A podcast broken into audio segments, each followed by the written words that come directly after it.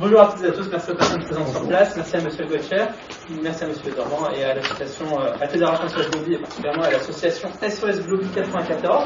On est réunis aujourd'hui pour euh, cette euh, conférence, moment d'échange et de partage autour de la drépanocytose et des sangs rares, donc première maladie génétique.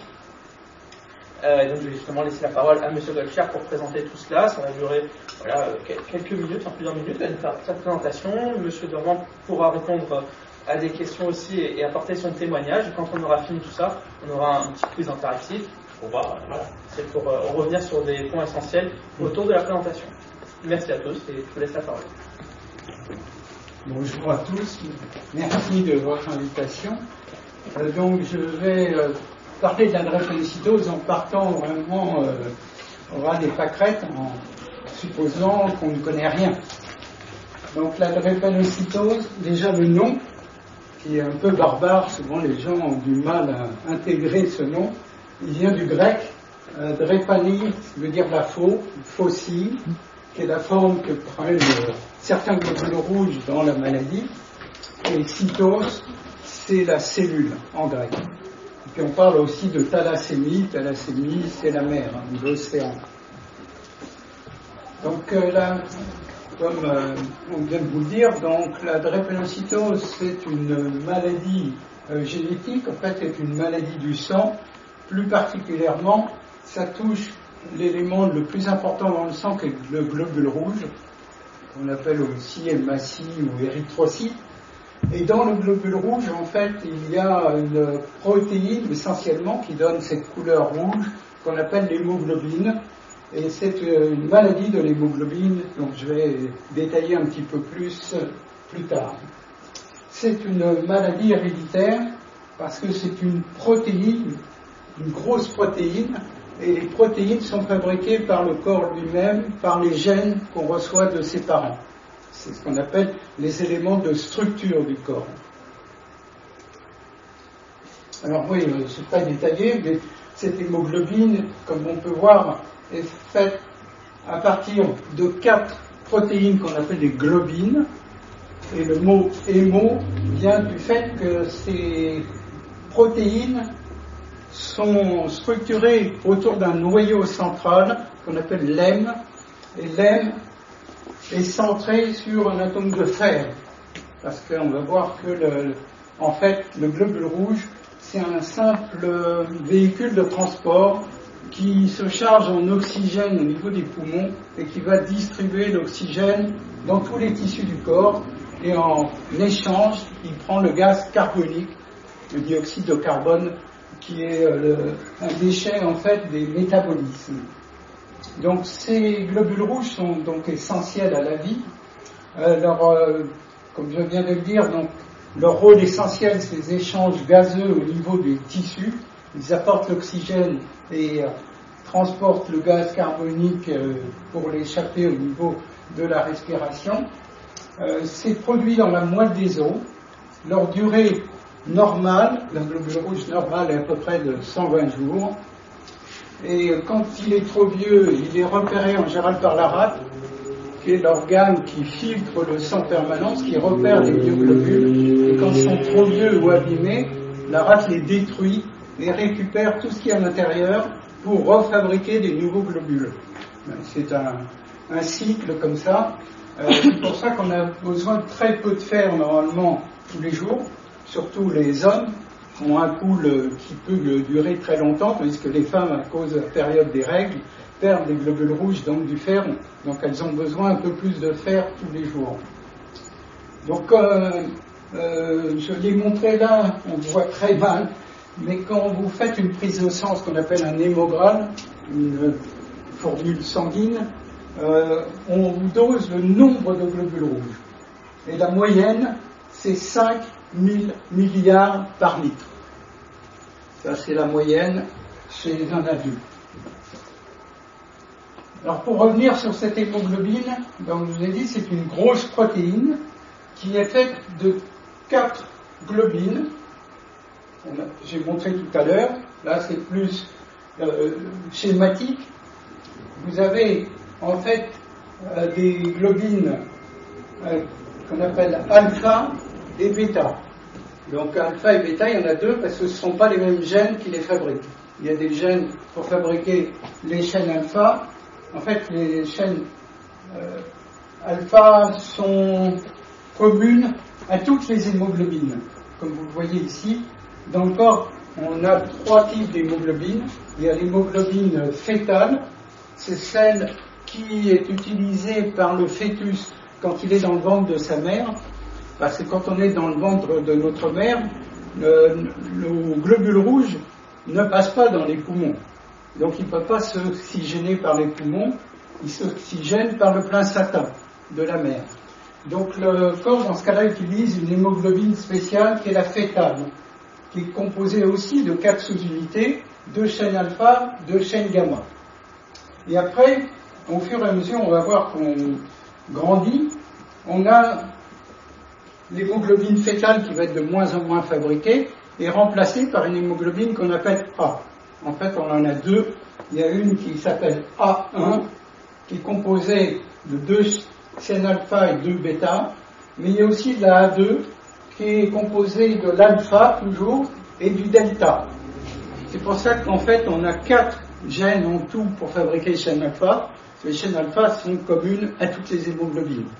Par contre, pour euh, les autres euh, euh, hémoglobines, en particulier celle qui nous intéresse, qui va donner un drépanocytose, c'est ce qu'on appelle la A1, et c'est plus particulièrement la chaîne bêta qui va subir une mutation. Alors au milieu, vous avez un acide qui règle l'affinité avec l'oxygène. Voilà à peu près le, détail de cette hémoglobine, comme je l'ai dit, c'est fabriqué dans la moelle, et c'est donc une transmission euh, qu'on appelle autosomique, ce n'est pas transmis par les chromosomes sexuels, mais par les autres chromosomes. Alors l'hémoglobine drépanocytaire, c'est donc une mutation génétique, comme je l'ai dit, du gène qui fabrique la, la chaîne, la globine bêta. En fait, c'est le sixième aminé, un acide glutamique. Vous savez que les protéines, c'est fait à partir d'une vingtaine d'acides aminés. Euh, c'est ça qui est transmis par les codes génétiques, par les gènes qui transmettent les parents.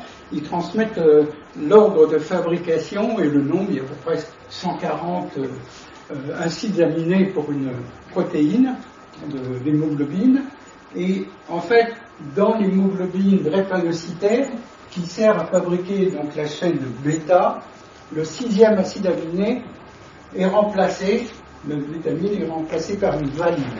Alors ça n'a l'air de rien, quoi. C'est juste, euh, on verra un peu plus tard, je vais détailler encore un peu plus. C'est juste qu'on appelle une base euh, de l'ADN qui est modifiée, mais ça va donner une euh, hémoglobine qui n'est pas du tout les mêmes propriétés que l'hémoglobine normale. L'hémoglobine normale, j'en parlerai un peu plus tard, ce sera plus d'imager tout à l'heure. Mais surtout, cette euh, hémoglobine va rendre le globule rouge beaucoup plus fragile. Et sa durée de vie moyenne est plutôt de 20 jours au lieu de 120. Et puis aussi, dans certaines circonstances, donc j'en ai détaillé quelques-unes sur la droite, dans ces circonstances, en fait, l'hémoglobine va changer sa structure et va prendre, le globule rouge va prendre la forme de fossile. C'est ce qu'on appelle la falciformation, qui va rendre les globules rouges plus rigides, parce qu'il va devenir en plus hydrophobe. Vous savez que les globules rouges sont dans le sérum qui est comme de l'eau. Et un globule rouge normal, c'est comme une goutte d'huile dans de l'eau. Donc il arrive à aller n'importe où dans le corps en particulier dans des vaisseaux sanguins, dans les capillaires, des fois dont le diamètre est plus petit que lui. Mais parce qu'il s'enroule, il se plie et il passe. Mais malheureusement, quand il est falciformé, il devient rigide et hydrophobe. Donc ça va entraîner, on va voir, des bouchons qui vont déclencher ce qu'on appelle des crises vaso-occlusives. Alors on connaît de mieux en mieux tous les facteurs qui déclenchent cette facile formation, mais euh, ce n'est pas toujours évident de les, prévenir. Bon, la déshydratation, la fièvre, l'essoufflement, l'exposition au froid, le changement brutal de température. euh, les blocages posturaux, quand on est assis, qu'on pose la main sur euh, un dossier, ça va bloquer la circulation, euh, des chaussures, des chaussettes trop serrées, enfin, des colons, il y a beaucoup de choses qui peuvent entraîner un blocage de la circulation et déclencher les crises. Il y a le stress. Alors ça, on parle peut-être pas assez, mais moi j'ai commencé à consulter sur la drépanocytose en décembre 79, et déjà on avait remarqué dans le début des années 80 que les jeunes qui faisaient des crises, c'était souvent quand les parents annonçaient qu'ils allaient partir en vacances ou quand ils devaient subir un examen. Et là, ça ne loupait pas, ils faisaient une crise la veille. Et là, déjà, on se doutait qu'il y avait un facteur psychologique évident. Parce que je vois maintenant dans les réseaux sociaux, on parle beaucoup du stress, comme si c'était une découverte. Mais déjà, au début des années 80, on savait que le stress était un facteur important de falsiformation. Alors voilà, euh, illustrer ce qui se passe, que je vous ai dit. Donc un globule rouge normal, il arrive à passer dans tous les vaisseaux, même ceux qui sont plus petits que lui, parce qu'il s'enroule. Alors que dans la falsiformation, si le vaisseau est plus petit que lui, il va le boucher, il va y avoir euh, une accumulation de globules rouges qui vont former un véritable bouchon. Et bien sûr, tout le tissu qui va être euh, en aval ne va plus recevoir d'oxygène. Or, toutes les cellules du corps, pour fonctionner, ont besoin d'oxygène. C'est comme euh, dans une, quand vous êtes dans une grotte, si vous voulez allumer un feu, s'il n'y a pas d'oxygène, vous n'arriverez jamais à allumer un feu. Ben, dans le corps, c'est l'oxygène aussi qui permet tous les métabolismes de toutes les cellules de fonctionner. Si les cellules n'ont pas d'oxygène, aucun métabolisme ne peut fonctionner. Alors, comme je vous ai dit, je vous remontre un peu plus en détail.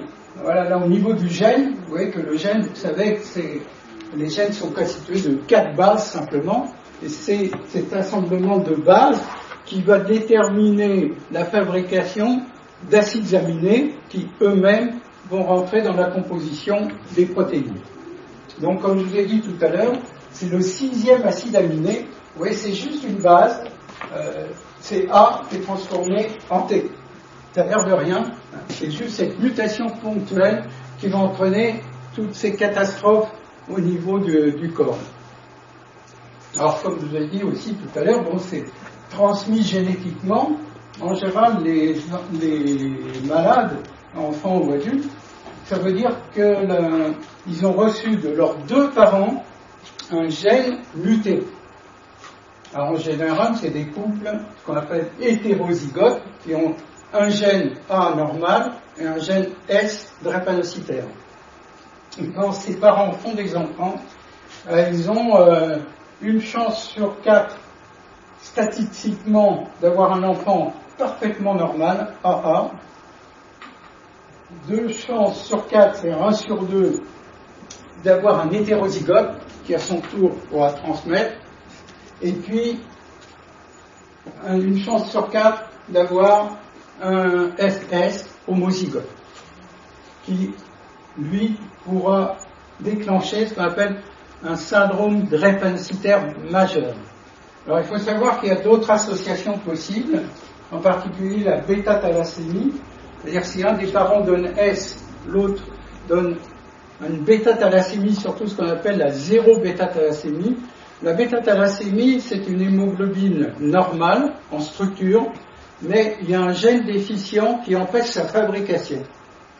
Donc c'est comme s'il n'y avait plus de, de, gènes qui fabriquent la protéine du côté du parent qui transmet la bêta-thalassémie. Mais ça peut être aussi euh, de l'hémoglobine C et des hémoglobines O arabes, des Punjab ou LS le corps. Euh, c'est pour ça que euh, j'ai parlé de ça, parce que ça montre que la drépanocytose, on peut la trouver dans tous les pays du monde. C'est pas simplement comme on pense simplement chez les Noirs ou les Africains. C'est pas vrai. Il y en a en Asie, il y en a en Arabie, il y en a un peu partout. En fait, on pense que les gens qui sont AS ont une protection naturelle vis-à-vis du paludisme. C'est-à-dire que quand ils sont dans des zones non paludées, ceux qui sont à S, leurs globules rouges sont quand même un peu plus fragiles par rapport au paludisme et ils meurent rapidement. Or, le, paludisme, pour qu'il se développe et qu'il donne surtout le neuropaludisme, il faut qu'il y ait beaucoup de fabrication de globules rouges malades, ce qui n'est pas le cas chez les parents qui sont AS. Par contre, bien sûr, en ASS, s'il attrape euh, euh, le paludisme, là c'est très très grave euh, très rapidement. Il n'y a aucune protection des SS. C'est des AS qui ont une certaine protection. ce qui n'empêche que les gens qui vont dans les zones où il y a du paludisme, il faut qu'ils se protègent aussi. Alors, voilà. Il y a une question, excusez-moi. Quelqu'un me demande, euh, oui, euh, les personnes qui ont un seul gène muté ont-ils des problèmes d'hémoglobine? Un seul gène muté Alors normalement, non. Dans la grande, grande, grande majorité, il n'y en a pas. Mais on a, bien sûr, comme toujours, il y a des exceptions. Alors il peut y avoir déjà des erreurs de diagnostic, parce qu'il y a des formes de S-bêta-thalassémie qui sont bêta plus et qui peuvent passer inaperçus. On peut les prendre pour des AS, parce qu'ils ont du A. Mais ça, ça dépend euh, des caractéristiques du laboratoire. Hein, il faut euh, avoir un bon laboratoire capable de dire euh, faites attention, le taux de A n'est pas normal, c'est peut-être une bêta-thalassémie. Mais il y a d'autres signes. Mais il y, a, beaucoup de causes d'erreur. Disons que les seuls qu'on a vus qui ont des problèmes, on a vu chez les pilotes de, chasse, et on a eu à Mont d'Or des gens qui ont été au Machu Picchu, hein, Naes, qui a fait une crise. Mais c'est exceptionnel, quoi. Il faut plutôt considérer que les arrêts sont normaux. Merci. Euh, là, je voulais donc vous montrer ce que je vous ai dit tout à l'heure. Vous voyez, la chaîne euh, bêta, la chaîne alpha est fabriquée dès le début. Hein, ça, c'est les, semaines ou les mois après la naissance. Donc alpha est fabriquée tout de suite parce qu'elle sert à fabriquer les trois hémoglobines. Et puis vous avez la gamma donc utilisée chez le fœtus. Vous voyez que à 12, euh, 12 mois euh, commence à décliner. Et puis là par contre la bêta, elle, elle augmente. Et la bêta, c'est ce qui va donner donc euh, cette fameuse hémoglobine A qui peut devenir la bêta l'hémoglobine drépanocytaire. Alors, euh, la maladie donne euh, très souvent donc une anémie, parce que les globules rouges, comme je vous ai dit, euh, vivent à peu près 20 jours, donc il faut que la moelle fabrique énormément, beaucoup plus par rapport à une personne saine. Donc, mais des fois, il y a des, manques. Donc, c'est des gens qui sont souvent, ils vivent avec un taux d'hémoglobine qui est nettement inférieur à la norme. Euh, le taux moyen, non, c'est 9 grammes, alors qu'un adulte normal, c'est entre 12 et 14. Mais leur corps est habitué à travailler avec très peu d'hémoglobine. Ce n'est pas pour eux un problème essentiel. Euh, le problème, surtout chez les enfants, comme je vous ai dit, le rat est l'organe qui filtre le sang est capable de repérer les, globules euh, trop vieux ou mal formés. Or, les, les, les drépanocytes sont des cellules mal formées, donc la moelle, la rate, a tendance à les détruire très vite. Mais elle a tellement de globules à détruire qu'elle s'autodétruit elle-même. Et c'est pour ça que les enfants de drépanocytaires, souvent, sont sensibles aux infections. Parce que la rate est aussi un organe euh, qui euh, lutte contre l'infection. Donc quand la rate est plus fonctionnelle, on devient plus sensible aux infections. Et puis ça donne les troubles de croissance parce que dans les os en particulier, il y a des tas de petits vaisseaux. Euh, les os, c'est les zones du corps qui sont les plus vascularisées. D'abord, puisque les globules, les globules rouges, les globules blancs, les plaquettes, sont fabriqués dans la moelle des os. Donc il y a beaucoup d'échanges entre la circulation euh, générale et l'intérieur des os. Donc c'est pour ça que les, les os sont souvent touchés dans la drépanocytose et ça va donner donc euh, des anomalies au niveau du squelette, des fois très minimes et pas très gênantes. Et ça permet de faire des diagnostics quand on passe à côté. Enfin, à notre époque, on ne devrait plus. Du dépistage, normalement néonatal, et puis on fait très facilement des, prises de sang avec numération formule sanguine. Donc chez les enfants, comme j'ai dit, donc, euh, il faut surtout faire attention à la déshydratation, il faut surveiller euh, en cas de fièvre ou d'infection. parce que ça, ça favorise, comme j'ai dit tout à l'heure, la falsiformation. Euh, le, le, problème, donc, c'est la, c'est l'accident vasculaire cérébral, les problèmes de poumon, parce que comme euh, je l'ai dit, le, globule rouge, il reprend de l'oxygène dans les poumons. Si vous avez une maladie du poumon, eh ben, les globules ont du mal à récupérer de l'oxygène, ce qui va favoriser la falsiformation. La rage, j'en ai parlé. Donc c'est pour ça qu'en général, tous les enfants, on les met systématiquement à la pénicilline. Et ça, c'est des habitudes qu'on avait prises dans le début des années 80, et je crois que ça se fait toujours. Parce que la pénicilline, souvent, est bien tolérée, et ça évite quand même pas mal d'infections. Alors les bien sûr, sont au niveau des douleurs, ça, j'en ai pas parlé, mais euh, dans certains territoires comme les eaux, c'est horriblement douloureux. Quand vous avez, parce que c'est un infarctus, quand vous avez un bouchon par les globules rouges et que l'oxygène ne passe plus, c'est ce qu'on appelle un infarctus. Un infarctus dans les os, c'est très très douloureux. Par contre, vous avez des endroits où c'est pas douloureux du tout, par exemple dans l'œil. Mais un drépanocytaire peut devenir aveugle, sans qu'il y ait de douleur, peut devenir sourd. tous les tissus du corps peuvent être touchés par la drépanocytose. Du moment que l'oxygène passe plus, ça va entraîner une mortification de cellules et donc un dysfonctionnement de certains appareils. Alors, bien sûr, dans les, les, tissus qui entraînent des douleurs, on donne facilement des antalgiques avec des paliers. On a plusieurs paliers en médecine, hein, euh, du doliprane jusqu'au morphinique quelquefois, on est obligé de faire des transfusions, en particulier lorsqu'il n'y a plus assez de globules rouges dans le corps, avec des anémies, parce que quand il y a des crises, euh, il y a une grosse destruction de globules rouges, donc il y a souvent une anémie profonde qui oblige à transfuser, et des fois on est même obligé de faire un échange quand il y a trop d'hémoglobine euh, pour euh, redonner un peu un équilibre et redonner au patient pour qu'il puisse guérir de son problème de sa crise, euh, de lui redonner un taux d'hémoglobina suffisant pour que tout fonctionne bien. Et l'idéal, bien sûr, c'est des greffes de moelle qu'on euh, a commencé à faire au début, enfin, à la fin de. Moi, j'ai travaillé à Henri Mondor jusqu'en 2000 et on commençait déjà, mais c'est très difficile de trouver des donneurs, c'est fait que ça soit un frère ou une sœur. Et on a commencé à utiliser des cellules souches, mais c'est le début, mais là on a fait d'énormes progrès. Mais ça reste surtout des greffes possibles pour les enfants. Alors ça donne une guérison clinique, mais pas génétique.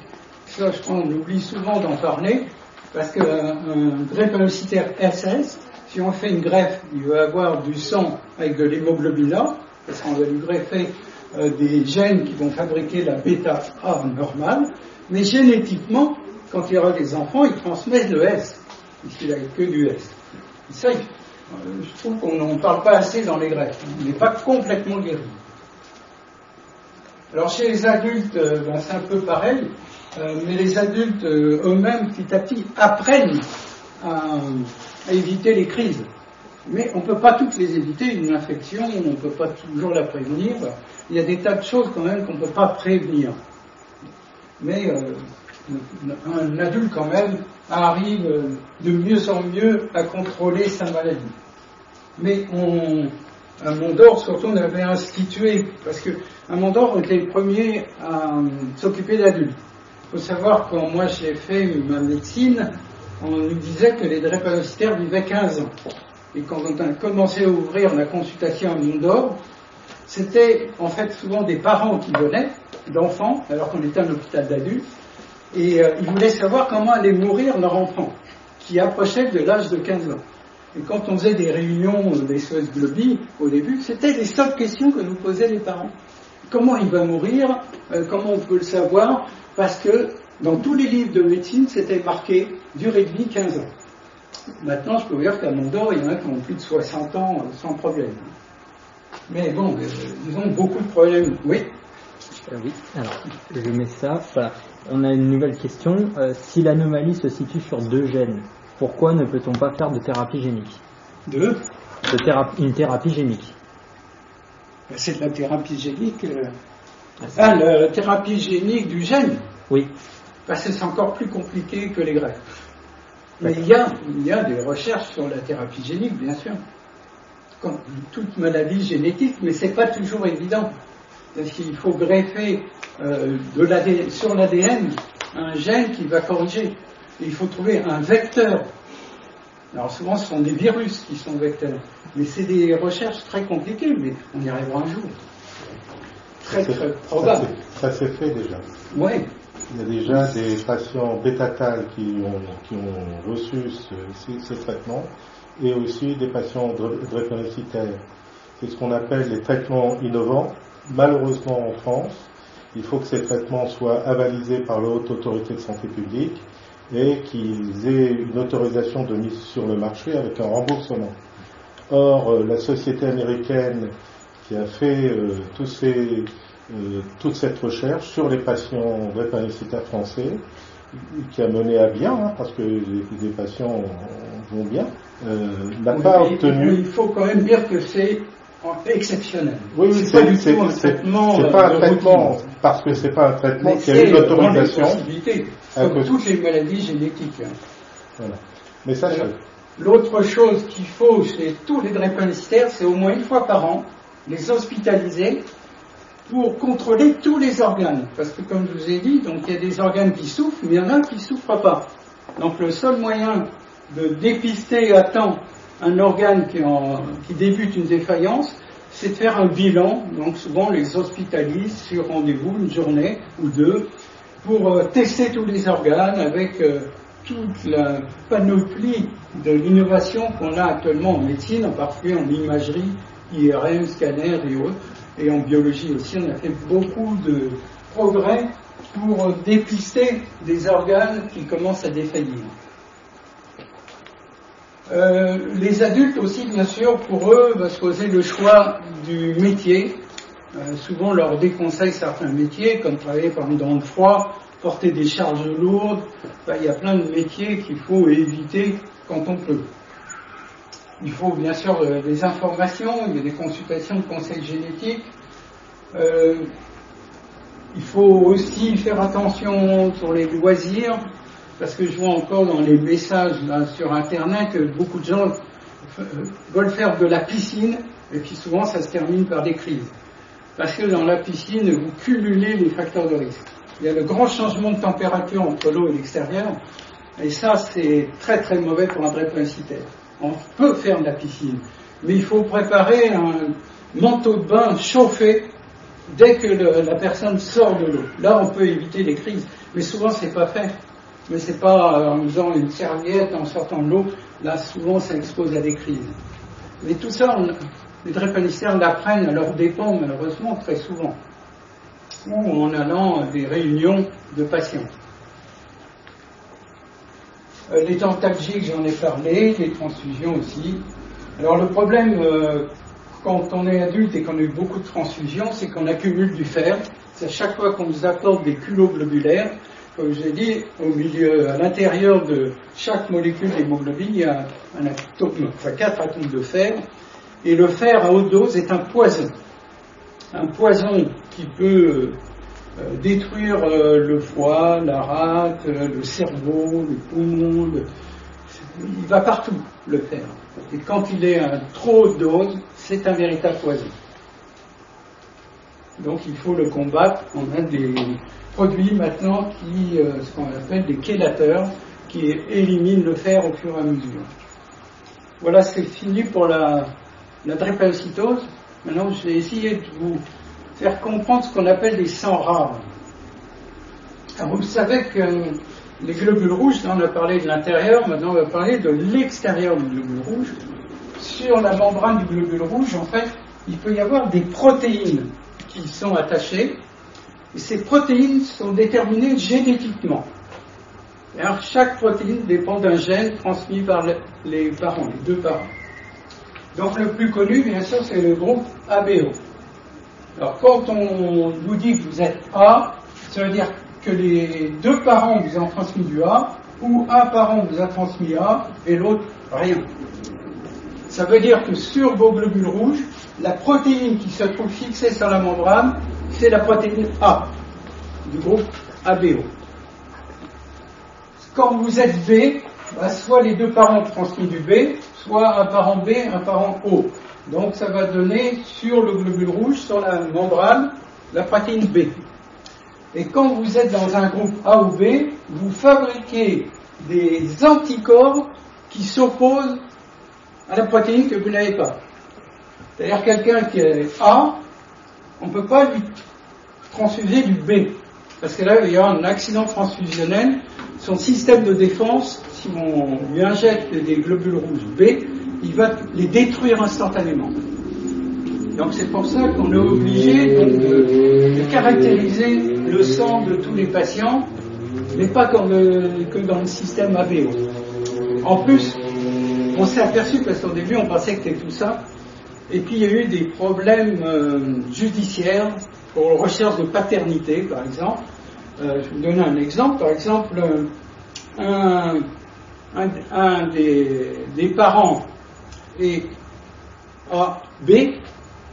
Non, un des parents est A et l'autre est O. Et l'enfant est B. Alors là, au début, euh, on disait, ben, c'est pas le père. C'est pas possible. S'il y en a qui a. Hein? Et en fait, on s'est aperçu que c'était plus complexe que ça, parce que il y a une autre protéine avant qui se transforme en A ou en B. C'est la protéine qu'on appelle bon, Bombay H. On, on a normalement H. Et c'est la protéine H qui va transformer par un gène en A ou en B. Mais il y a des gens qui sont petit H, petit H, et dans ce cas-là, leur euh, protéine ne peut pas se transformer. Ils apparaissent O, alors que génétiquement, ben, ils peuvent être A ou B. Je ne sais pas si vous comprenez. Hein.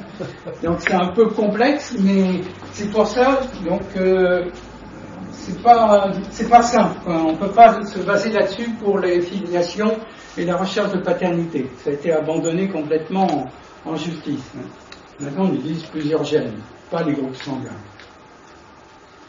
Alors, donc vous voyez qu'ABO c'était déjà pas simple, mais alors Rhesus c'est encore plus compliqué. Rhesus dépend de deux gènes. Un gène qui donne une protéine D, en D, et euh, l'autre gène qui donne du C et du E. Alors, je ne vais pas rentrer dans le détail parce que c'est particulièrement euh, compliqué, mais pour simplifier, quand vous avez hérité d'un grand D, on dit que vous êtes positif. Et si vous n'avez pas de grand D, ben, dans la majorité des cas, vous êtes négatif. Mais vous pouvez être grand C, grand E. Donc, euh, oui, j'ai oublié de dire tout à l'heure, vous avez des fréquences là, de différents groupes. Vous voyez, par exemple, le groupe AB, 4%. Donc on pourrait croire que c'est un groupe sanguin rare. Ben, pas du tout. Parce que le AB, il n'a rien. Enfin, le AB, je veux dire, il n'a a pas d'anticorps, puisqu'il a sur ses globules rouges des protéines A, des protéines B. Donc, son corps ne fabrique pas d'anticorps anti-A ou anti-B. Donc, bien que ce soit un groupe rare, on peut lui donner n'importe quel sang. Il ne fera pas d'accident transfusionnel. Vous voyez, il n'y a pas que la fréquence du groupe qui est importante. Et là, pareil, bon, c'est sûr que les résus positifs sont les plus fréquents. Les résus négatifs sont beaucoup plus rares. Mais encore, ça ne suffit pas. Alors, on a trouvé 40 systèmes de groupes. Je ne vais pas les détailler, hein, rassurez-vous. Donc là, j'ai parlé d'AVO, de résus.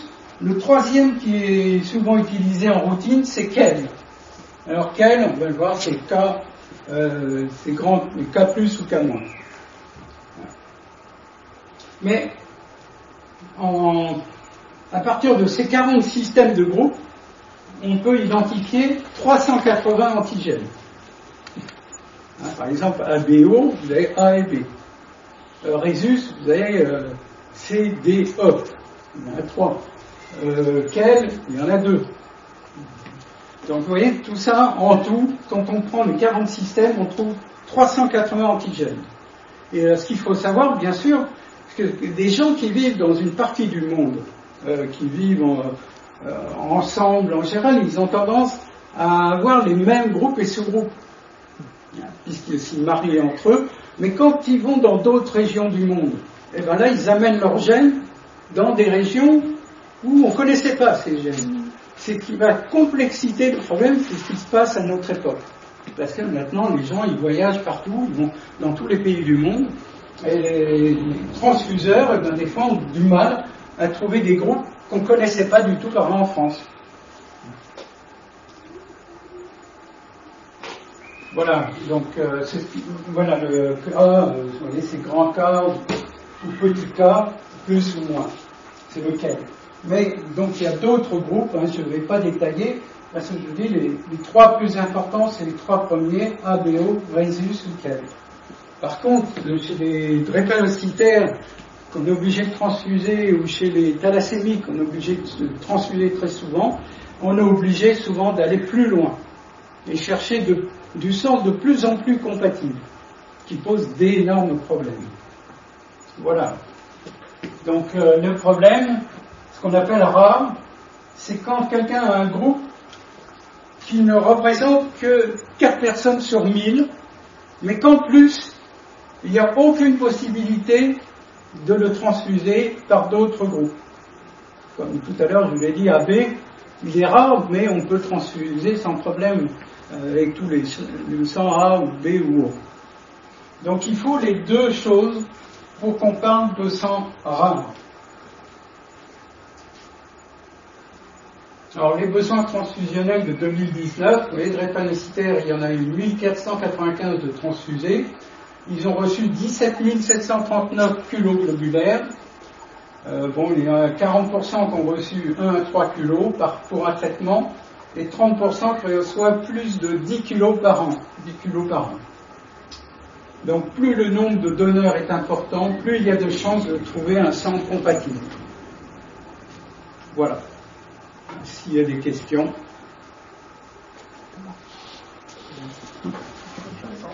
Merci à M. Gauthier pour euh, la présentation, c'était euh, très complet, très intéressant. Merci à la Fédération Sociologie et Sociologie 414 particulièrement pour, euh, pour la présentation, pour, le partenariat, parce que c'est sans vous, pas pu monter cette, cette, présentation. Donc merci à vous pour le relais, merci à, à Justin de nous avoir mis en contact, à Monsieur enfin à tout le monde. Voilà, donc c'est top. Merci à vous. Merci à Merci vous. aussi merci à Santé Choisie voilà. d'avoir permis euh, l'association Body de présenter cette maladie qui est très méconnue et, euh, et ça permet aussi voilà, d'expliquer en quoi ça consiste. C'est un handicap euh, invisible et rend d'autant plus difficile de. Voilà, de... Alors, en tout cas, une nouvelle fois, merci à tous. On se retrouve la semaine prochaine pour le en santé. Merci infiniment pour. Euh, je suis dans une bonne ambiance pour, pour, la présentation, pour tout. Et puis, voilà, je pense que c'est le début d'un partenariat. partenariat. Pour, ouais, pour d'autres choses. On vous enverra nos vidéos. Euh, voilà, on remercie toutes les personnes qui étaient présentes en ligne pour les commentaires, pour tout. Et puis, n'hésitez pas voilà, à parler de la drépanocytose, à partager la vidéo, à partager toute l'information que vous verrez. Et surtout, bah, allez donner votre sang, euh, c'est important. Merci à tous, euh, excellente fin de journée, excellent week-end et à très bientôt.